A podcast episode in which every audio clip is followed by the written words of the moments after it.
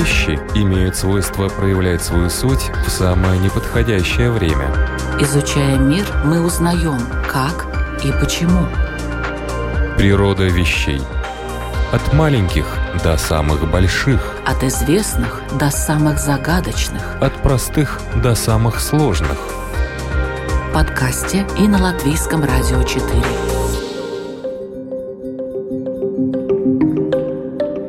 Приветствую вас, любители узнавать новое об уже известном. Это «Природа вещей» – программа, которая показывает разнообразие, многогранность и многоликость нашего мира. У микрофона Людмила Бавинска, и сегодня мы будем говорить о языках – Язык – это, несомненно, феномен и фактор, влияющий и даже, можно сказать, определяющий мышление человека. На страничке Латвийского радио 4 или в подкастах вы можете найти мнение об этом феномене разных ученых-специалистов – филолога, социолога, философа и даже нейрофизиолога. И тем не менее, язык представляет собой настолько сложную и динамичную систему коммуникаций, что мы решили еще раз обратиться к этой теме. И в данном случае мы заглянем в историю формирования языков, выясним, как язык влияет на менталитет, почему, например, русские, живущие в Латвии или в Узбекистане, отличаются от русских, живущих в России. Ну и в конце концов, что будет с нашими языками? Действительно ли молодежь коверкает и уничтожает язык упрощениями, сокращениями и иностранными словами? Обо всем этом в программе «Природа вещей» нам расскажет лингвист-диалектолог Игорь Исаев. Добрый день. Добрый. Попробуем осветить все это вот так вот простыми словами.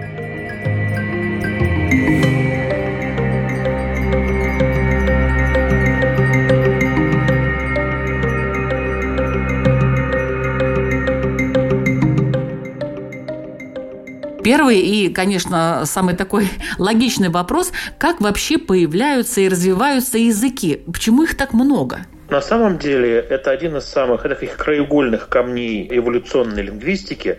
Лингвисты на самом деле не до конца понимают, почему языки такие разные. Есть замечательная книжка академика Плунгиана, которая называется «Почему языки такие разные?».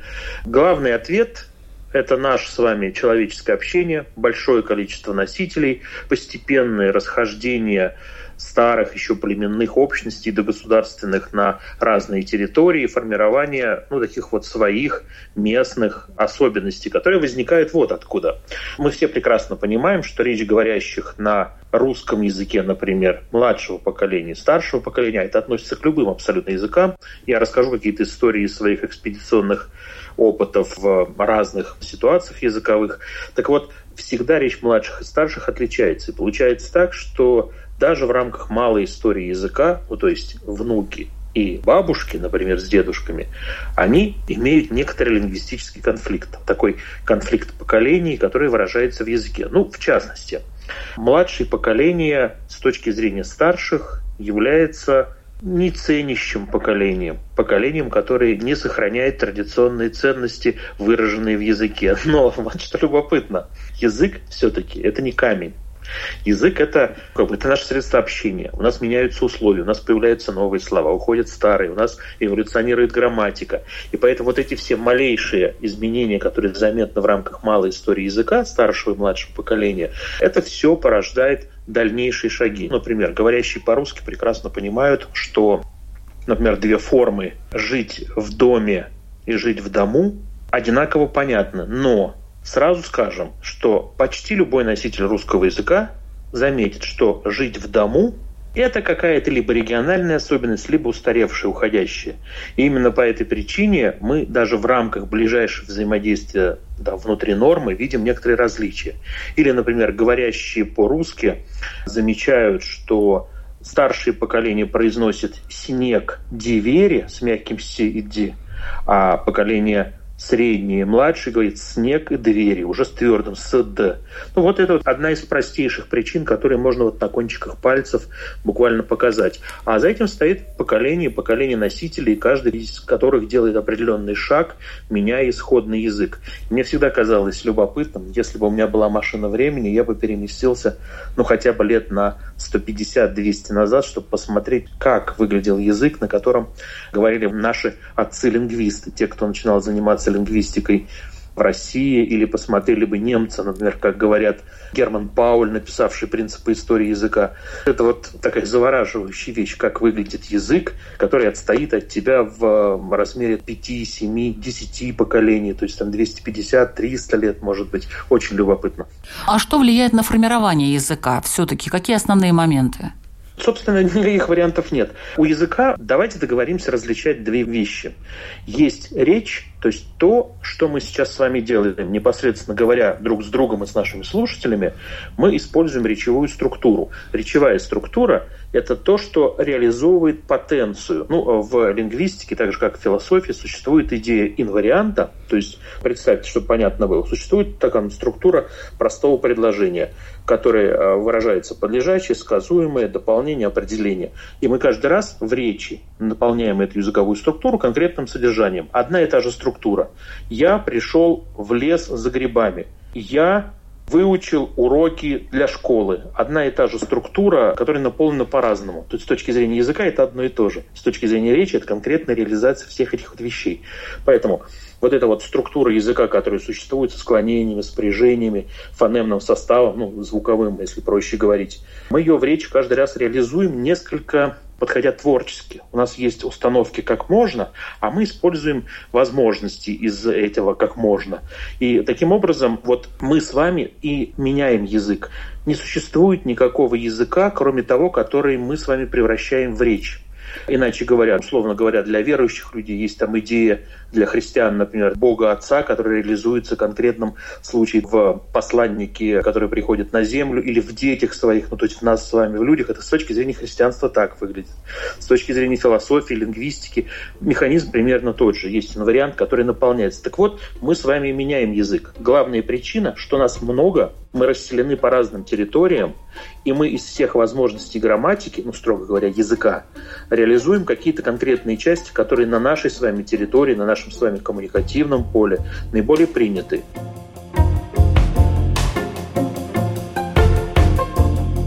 И, собственно, это порождает разность языка. Сначала в виде диалектов, сначала небольших оттенков, говорящих по-разному людей в рамках одной среды, старших, младших. Потом, когда они расселились, эти оттенки становятся более значительными. Так произошло в свое время с индоевропейским языком, который еще не был государственным и письменным. Это был такой язык племен, народов, которые, расселяясь, дали такую вот большую картину. Так что причина всего это мы с вами. Да, но вот, допустим, вспоминаю французский и китайский. Да, конечно, китайцы живут в одной части нашего континента, французы в другой. Тем не менее, такая разница такая в построении. Разница.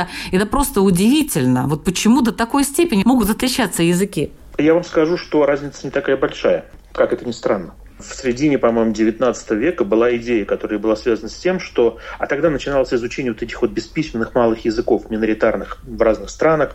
И считалось, что раз люди носят банановые юбки, питаются жуками и вообще не знают азбуки, то их язык и грамматика непременно примитивная, и разница очевидна. Обусловлено же все понятно, казалось бы, людям-то в тот момент. Но все же понятно. Вот они не развитые, у них нет культуры в нашем понимании. Их язык, оказывается, должен непременно убогим каким-то, что ли. Такая вот оценочность даже оскорбительная появлялась. Но выяснилась очень любопытная вещь. Это я все китайскому и французскому я не забыл. Выяснилась любопытная вещь, что даже языки папуасских племен, которые казались тогда образцом первозданности, выражают те же самые грамматические категории, которые необходимы любому языку для построения необходимых конструкций. Все алфавиты, которые могут быть сделаны на основании звучащих языков, будут иметь примерно одинаковое количество с некоторыми отступлениями элементов, 20-40. Все грамматические конструкции примерно одинаковые должны быть использованы. Знаете, существует такой атлас языков мира, WALS, ну, если сокращенно, но если ввести даже на русском или на английском в поисковиках атлас языков мира, вы получите вот атлас структур таких языковых, и будет видно, что в принципе разнообразие, которое существует, оно не критично, оно показывает варианты. Поэтому внешне различающийся французский и китайский – это всего лишь одна из возможностей реализации структур. Э, э, вопрос не к тому, что языки разные. Вопрос не о том, что языки разные, а о том, что мы с вами просто привыкли жить в определенной парадигме.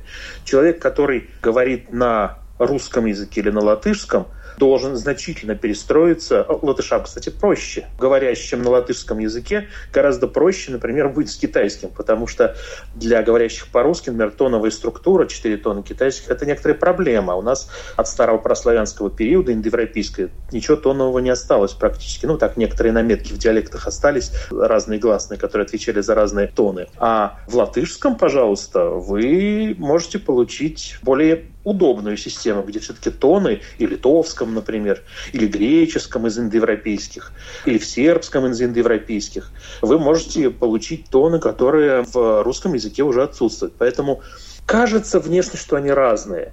Но это только разные с точки зрения нашего несовершенного мозга. А по большому счету они все представляют вы знаете, они даже называются, с точки зрения классификации, все языки, существующие в мире, называются ностратические. Ну, ностро, наш, нашинские языки. Это те, которые возникли на этапе развития человечества, двигающегося из Африки. А потом они разделились на ветви. Ностратические языки сильно разошлись. Видите, в рамках человеческой жизни даже в 10 тысячах лет – совершенно незначительный с точки зрения камня, который валяется у меня во дворе, человечество капитально изменилось не только как вид, но и эволюционировало до развития огромного количества языков. Поэтому кажется, что это разное, но вопрос непонятности языка – это вопрос просто незнакомого наполнения этих структур. Собственно, Людмила, если бы мы с вами не могли учить чужие языки, если бы это не было заложено в нашей голове, то вот это была бы проблема. А мы можем их изучать. И это говорит ровно о том, что языки структурно могут быть понятны при определенных усилиях. Природа вещей. От малых до самых больших, от известных до самых загадочных, от простых до самых сложных. В подкасте и на Латвийском радио 4.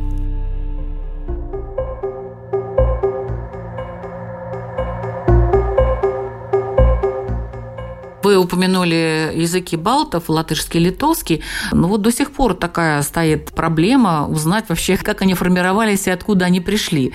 Вот говорят индоевропейские, говорят даже, что очень так э, прямо близко к индоевропейским языкам.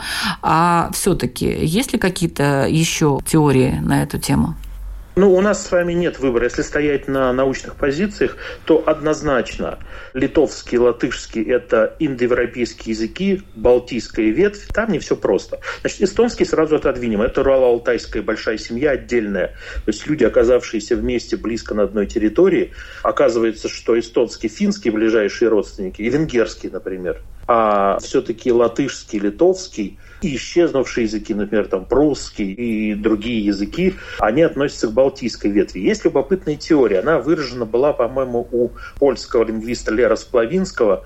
Он говорил, что существовало, видимо, балтославянское единство. Это этап, на котором балты и славяне были одним народом есть такая предпосылка, во всяком случае, видимо еще, но тут меня поправят специалисты, историки, археологи, видимо, все-таки там культура длинных псковских курганов, которая вот известна с русской стороны, с российской стороны, видимо, это как раз и есть вот эта первоначальная общность, когда и балты, и славяне говорили на одном языке. И где-то, видимо, в первом тысячелетии до нашей эры этот раскол ну, раскол это звучит революционно, на самом деле просто развитие привело к распаду языкового единства. Это есть одна из гипотез, что это действительно индоевропейская балтославянская ветвь. Вторая точка зрения балты сначала отдельно, и славяне тоже сначала же отдельно в рамках индоевропейской ветви. Видите, у индоевропейцев достаточно большое наследство. Это одна из крупнейших э, ветвей, не единственная. Это тоже настратические языки, но не единственные. Много там есть языки Африки, есть языки индоевропейские, есть урало-алтайские. Ну, любопытно, там вот если можно посмотреть языковую классификацию, она обычно делается в виде древа такого языкового. Но это такая не идеальная схема изображения, но тем не менее, потому что она не учитывает пересекание языков, формирование новых так, креольских языков, то, что в жизни происходит. Так вот, балтийская и славянская ветвь, балтославянская или по раздельности, как угодно будет, то и другой, видимо, имеет право на жизнь, они развивались параллельно вместе, например, там, с отдельной ветвью армянского языка, один из древнейших индоевропейских иранских языков, иранские языки, отдельная индоевропейская ветвь, языки греческий, латынь, тоже вот большая такая ветвь. И вот эти вот ветви, которые были связаны с расселением народов, не в строгом историческом значении я сейчас использую. Это просто такой естественный эволюционный процесс. Количество людей становится больше, больше, отселяется. Так, кстати, выглядит и наименование каких-нибудь деревень. Такой Уваровка была, расселилась, стала новой Уваровкой. Принцип тот же самый. Так вот, индоевропейцы в виде балтов и славян отделились и занимали северную часть Европы. Причем любопытно, что балты на том этапе, видимо, еще не ясно, какие из балтов. Литовцы и латыши – это позже уже разделилась, хотя тут могут быть споры, опять же, можно уточнять. Так вот, территории, которые занимали Балты, она была достаточно большая. И на каком-то этапе, и это показывает топонимика и гидронимия, то есть название населенных пунктов и водоемов, это древнейший пласт, аж до среднего течения Оки. То есть это примерно до современной Рязани. Вот это большое племя занимало территорию. Потому что славяне, уже отдельное племя славян, оно было сформировано территории центроевропейской части России. Примерно речь сейчас идет о третьем-шестом веке, а славяне появились на этой территории, ну, более-менее оседло, наверное, 14-15 век, вот уже. То есть славяне из индоевропейцев, вытеснив мирным путем, потому что названия сохранились. Видите, какая-то же археология и топонимика любопытные вещи показывает. Если происходит вражда, то ты чужое название не используешь, ты просто переименовываешь название рек, а на этой территории сохраняется совместная культура. Потом на этой территории были финно-угорские племена, про которые я рассказываю, условно говоря, Рязанская, Владимирская территория России. Там остались финно-угорские названия. То есть этот результат такого мирного сосуществования племен, он отражается в сохранении топонимики. Вот очень любопытная такая вещь. Так что такова история с точки зрения лингвистики. Это не прямой материал. Его приходится добывать сопоставительно из археологии, лингвистики и исторических сведений по описаниям старинных историков, греческих, преимущественно римских.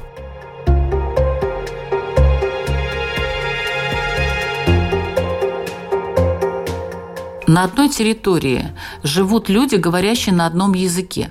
Откуда появляются говоры, вот так называемые диалекты? Ведь это же один язык, кажется. Абсолютно точно. Но мы с вами тут и не подменяем понятий. Они сохраняются как один язык. На самом деле в латышском языке есть диалекты. Откуда они добылись? Ну вот, с теми племенами, которые пришли, сформировали. Ведь литературный латышский язык – это один из трех, по-моему, диалектов, который был взят за основу. Не специалист по латышскому, но с удовольствием слушаю и читаю, если что-то мне попадается. Так то же самое в белорусском, то же самое в русском, то же самое в литовском. Они не то чтобы берут берутся, они сохранились. Один из диалектов был выбран для создания литературной основы. Кстати, это вовсе не обязательная вещь. В некоторых случаях бывает несколько литературных языков, ну, как в норвежском, например. Оба норвежских, но разных. Ну вот в нашем случае и в латышском, и в русском, и в литовском выбран, и в белорусском выбран один из вариантов диалектных, который становится основой. Поэтому диалекты сохранились от племенного состава, они сохранились. В современном состоянии, когда уже есть государственная общность, законодательные базы, касающиеся языка в том числе, дальнейшее развитие диалектов до уровня государственного языка это несколько затрудненные вещи, потому что государство охраняет свою идентичность и цельность. Бывают и сложные случаи, но в некоторых случаях, например, там отдельно говорят про латгальский язык внутри одного государства. Но это вопрос лингвополитический, социальный. Это такой острый даже, я бы сказал, момент, когда обсуждается признание отдельного языка. Это всегда такой непростой момент. Люди должны сказать, да, у нас отдельный язык, государство должно сказать, да, это отдельный язык, они имеют право говорить на нем, и мы его признаем в качестве одного из языков государства. Такой очень непростой вопрос языковой политики. Он всегда непростой с точки зрения законодательства, потому что тащит за собой образовательные вопросы, то есть программа образовательная как должна быть устроена, должен ли быть отдельный язык. И плюс вопрос, который потенциально выходит на этнос. Как только национальная политика ввязывается в языковую политику, могут возникать некоторые такой кудри политические, которые вот с точки зрения лингвистики лишние, потому что мы всегда ратуем за богатство языков, но вот видите, есть дополнительная надстройка, как говорили в советской философской терминологии.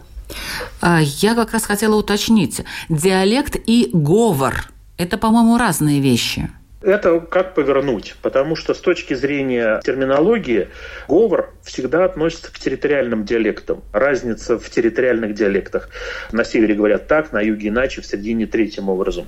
Э, это связано с историческими причинами. А диалект – это более емкое слово. Оно включает в себя говор.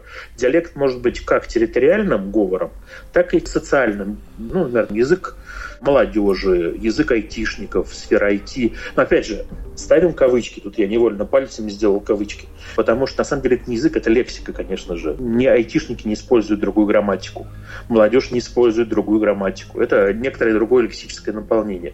Поэтому вот это и есть территориальные социальные диалекты. Или, например, там то, что называют блатной фени, язык заключенных, это тайный язык арго изначально. Вот это вот все социальные диалекты. Они не связаны с территорией, они связаны с общностью не по принципу территориальной отделенности. А говор — это территориальные разновидности языка. Но в широком смысле диалектом называют любую нелитературную форму. Вот диалект говор может быть синонимом в этом смысле.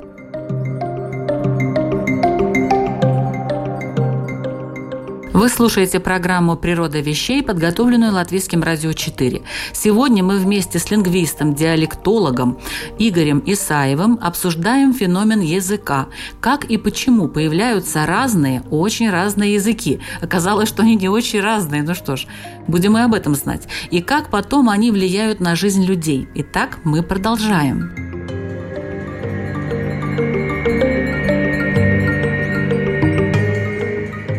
Языки письменные и бесписьменные. Как и зачем вообще изучают языки и диалекты в экспедициях? Вот это очень хороший момент. У любого литературного языка есть письменность, которая охраняется законом. Эта охрана нужна не для того, чтобы уберечь язык от изменений, тут ничего поделать нельзя, язык будет развиваться. А чтобы сохранить его письменную форму в виде словарей, справочников, учебных пособий для школ, образовательных любых учреждений, чтобы удобно было пользоваться государственным языком а, с точки зрения документа оборота. Это делается для некоторого единообразия и удобства, чтобы не требовался переводчик со своего на свой. Поэтому вот с государственным языком все просто. Его охраняют и в том числе те, кто собирает, создает словари. Это отдельный вопрос, как делаются словари, любопытная вещь. Я знаю, что Борис Емдин прекрасно про это рассказывает. Он у нас был, кстати, в программе тоже рассказывал. Вот, зная про это, я с удовольствием э, рекомендую послушать эту передачу, потому что Борис очень высокий специалист и совершенно изумительный рассказчик. Так вот, когда мы изучаем язык, не защищенный законодательством, ну, в частности, на разных территориях, в разных государствах могут быть миноритарные языки, которые находятся на статусе негосударственного, но там регионального, признанного. Количество носителей таких языков, ну, например, в России это языки народов Севера, коренных малочисленных народов Севера. И количество носителей невысоко, потому что здесь работает вопрос престижа. С одной стороны, люди говорят, да, мы идентичны. У нас есть свой, например, какой-нибудь язык, корякский, например. Но количество носителей невысоко, потому что государственный язык вот такой, его изучают в школе, это русский язык. А на нашем языке мы говорим в семье, но дети не хотят. И это частая проблема, я думаю, что тут многие со мной согласятся. Дети хотят говорить на том языке, который им прагматично нужнее. И сама идея того, что я буду говорить на родном языке, но не нужном мне, например, для жизни, ну вот она такая требует поддержки. Поэтому, с одной стороны, существует документация языков для того, чтобы сохранить старейшее состояние этого языка, чтобы его можно было передать. Это вне всяких сомнений богатство. Чем больше языков, тем лучше, тем богаче общество, в котором мы с вами живем. Это разные способы взглянуть на мир. Это разнообразие всегда дает выбор. Человек должен этот выбор делать. Поэтому и язык, наличие языка, говорить на своем языке или не говорить, но иметь его, это тоже такая большая часть. И вот полевая работа заключается, с одной стороны, в документации этого языка, для того, чтобы была возможность передать его следующим поколениям и объяснить тем, кто недостаточно хорошо владеет своим языком, какие тут неточности, где можно поучиться своему языку. Это один момент. А второй момент – это изучение территориальных диалектов, например, большого литературного языка. Для чего изучают диалекты? А вот для чего. Когда мы открываем памятники письменности, ну, например, берестяные грамоты э, в Новгороде выкапывают, в Пскове, в Смоленске, в Вологде. Мы открываем древнерусское наследие. Мы смотрим туда и понимаем, боже, так вот же какой был язык, а в русских говорах он сохраняется. Многие диалектные черты, за которыми я еду в экспедиции, встречаются в берестяных грамотах. И вот эта сама идея услышать прошлое, записать на цифровую технику, это просто идея, ну, сравни ну, представляете, вы на машине времени перенеслись в прошлое и можете увидеть, как устроены были те или иные процессы языковые. С точки зрения практической надобности, это так же, как филармония. Это не помогает повысить валовый продукт напрямую. Но очень помогает, когда общество понимает ценность таких вещей. Оно становится более мотивированным, более цельным. Поэтому вопросы культуры, вопросы языкового многообразия – это все проявление человеческой эволюции. Природа вещей от малых до самых больших, от известных до самых загадочных, от простых до самых сложных – подкасте и на Латвийском радио 4.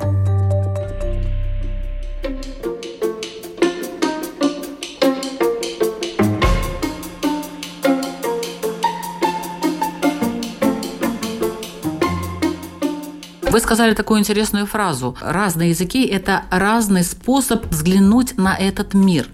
Не значит ли это, что язык как-то влияет на менталитет, на поведение человека? Это непростой вопрос. Дело в том, что желание увидеть в языке объяснение, оно действительно существует такая особенность нашего взгляда на мир окружающий. Действительно увидеть первопричину всего в одном объекте очень хочется, чтобы так было, но, скорее всего, нет.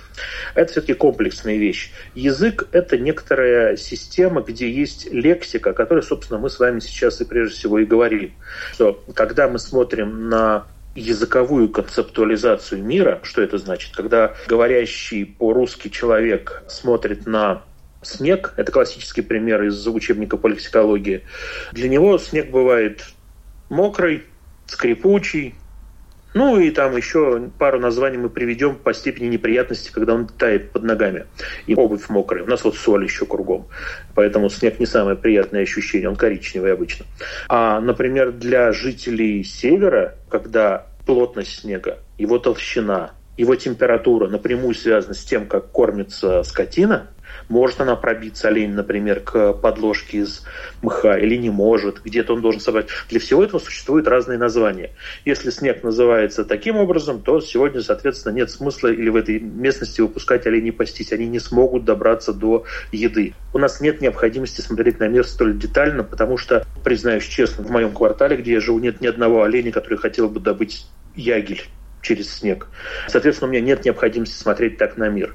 Мой личный опыт, например, говорит, что я не очень хорошо оперирую названиями цветов. Я плохо понимаю оттенки условно красного, а моя дочь и жена прекрасно их понимают, потому что они губной помадой пользуются, а я нет.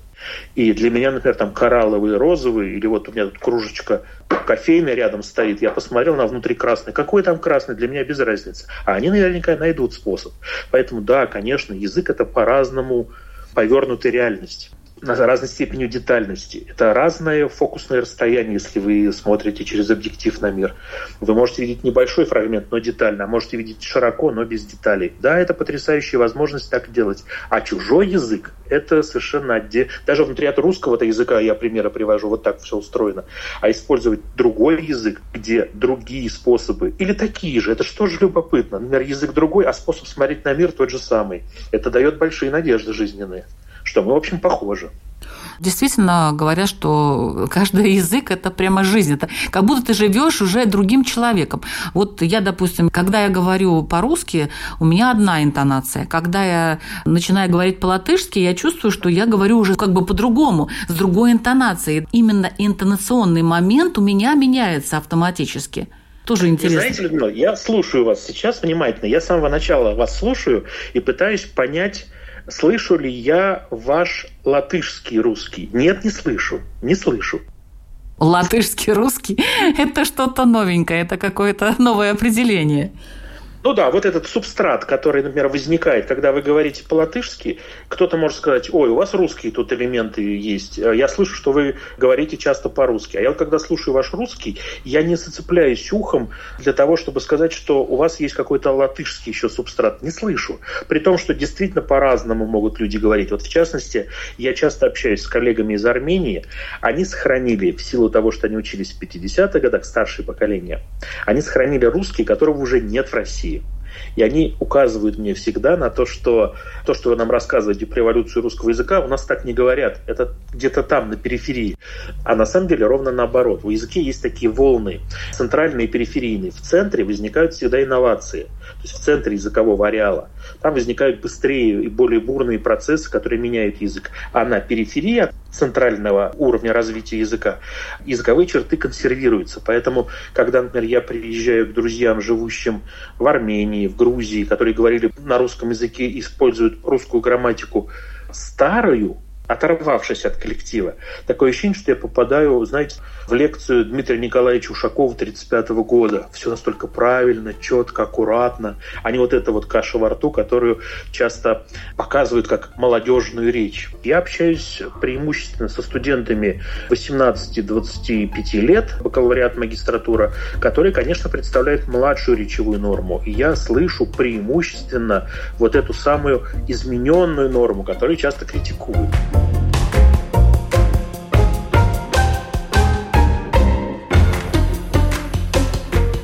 Все-таки русские, живущие в других странах, они отличаются? Почему? Разные способы сохранения русского языка. С одной стороны, в бывших союзных республиках было поставлено образование на русском. Учителя были либо свои, либо выучившие старую норму. Я знаю по своим деревенским родственникам, где преподавали либо свои же деревенские, либо городская интеллигенция, ну тогда послевоенная, дореволюционная интеллигенция, которая говорила, конечно, не так, как мои деревенские родственники.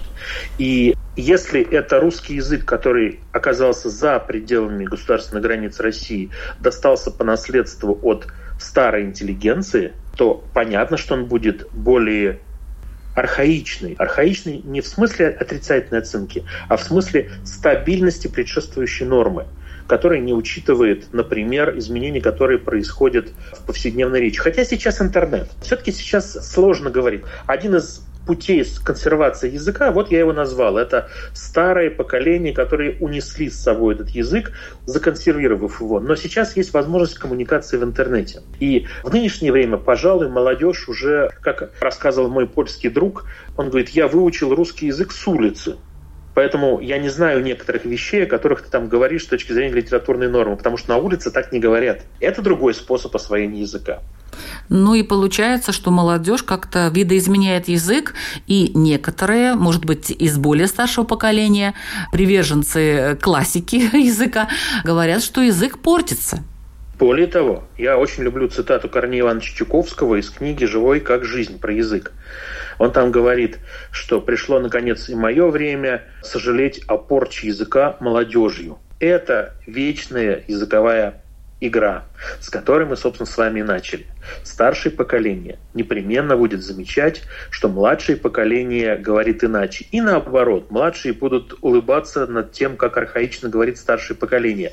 В этом смысле мы даем оценку языку, потому что он не такой, как мы привыкли. Человек очень консервативное существо в своей сущности.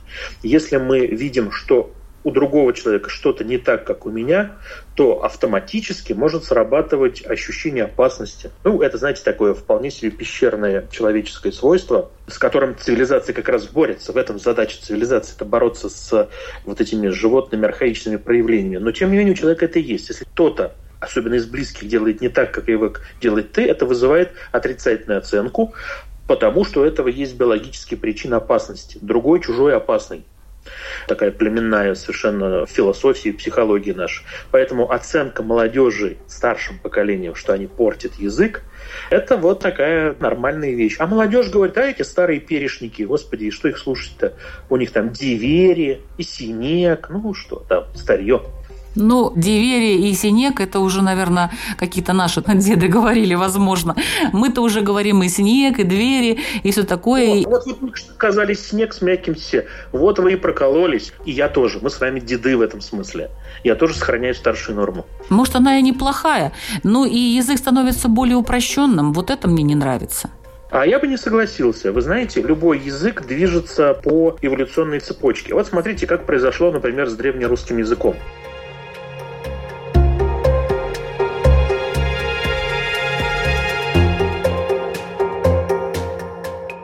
Там было шесть типов склонения, самых разнообразных. Они были связаны с качеством основы. Там краткие, долгие А или О, с основой на согласные. Ну, там разные были принципы. Вот их шесть типов было. Они в современном русском слепились в три различных где внутри, ну, в различных в каком смысле, где внутри одного склонения, ну, самое разнообразие. Род, например, разный может быть. У нас есть разносклоняемые существительные типа «путь», А у нас есть мать-дочь, в которой в косвенных падежах получает какое-то наращение. Мать, но матери, дочь, но дочери. А это все остатки старого склонения. Стало ли оно проще? Конечно, нет. Оно просто изменилось. У нас было четыре прошедших времени, как в английском, в древнерусском языке. Оно видоизменилось в видовую систему. У нас теперь есть совершенный и несовершенный вид – Давайте даже лучше так. Вот если я сделаю там ее, станет сразу понятно, что это как раз с этими прошедшими временами связано. Совершенный и несовершенный вид. Надо так проговаривать, на самом деле, с точки зрения смысла. И видите, просто усложняется или меняется в другом месте структура. Поэтому вот это вот желание сказать, что язык упрощается, Ничего подобного не выйдет. Он сохраняет все те же самые узлы, но перенагружает, например, другие. Вот видите, видовая система создалась, разгрузив временную систему. Вот тут м- спорить можно, проще или нет. Гласных стало меньше у нас. У нас было много гласных. Ери были, ядь был, были носовые гласные. Зато у нас раздулась система согласных до трех с лишним десятков. Так что, ну вот, не так все просто. Последний вопрос, который очень меня волнует, это буква «ё». Да, мы за йофикацию. Ну, во всяком случае, я точно. На самом деле это все архаичные вещи, связанные с печатной машинкой. Ну вот я сейчас сижу за компьютером, с вами разговариваю, у меня на клавиатуре верхняя левая клавиша ее есть, никакой проблемы нет, бери печатай. Почему эта проблема существовала? На печатной машинке нужно было в клавиатуру ну, вот этот молоточек отдельную ставить. И считалось, что зачем перегружать, когда и так все очевидно. Хотя, конечно же, не очевидно, потому что есть смысл различительные случаи, ну даже в области фамилий. Какой-нибудь там Аксенов или Аксенов, но это буквально будет связано с наличием наличием буквы «ё». Вообще никакой проблемы не вижу. Надо использовать букву «ё». Почему же нет? У нас есть она, и для нее есть позиция удачная. После мягкого перед твердым согласным не на месте старого «ять». Вот видите, для нее еще позиция историческая даже есть. Давайте использовать. Я тут прям вот за букву «ё». Вот я тоже. Я надеюсь, наши слушатели тоже за букву «ё». Ну что ж, это была программа «Природа вещей», ведущая Людмила Вавинска, компьютерный монтаж Ингрида Бедела, музыкальный фон от Кристины Золотаренко. Феномен языка изучали мы вместе с лингвистом-диалектологом Игорем Исаевым. Я благодарю вас, уважаемый господин Исаев, за столь интересный и полезный рассказ, который проясняет многие моменты и национального менталитета, и определенной специфики поведения людей, носителей разных культур я очень рад был поучаствовать в этой беседе, и для меня был новый опыт, новый взгляд с вашей точки зрения, и мне это дало тоже повод для дальнейших размышлений. Спасибо, и я рад буду однажды побеседовать еще о языке. Спасибо большое.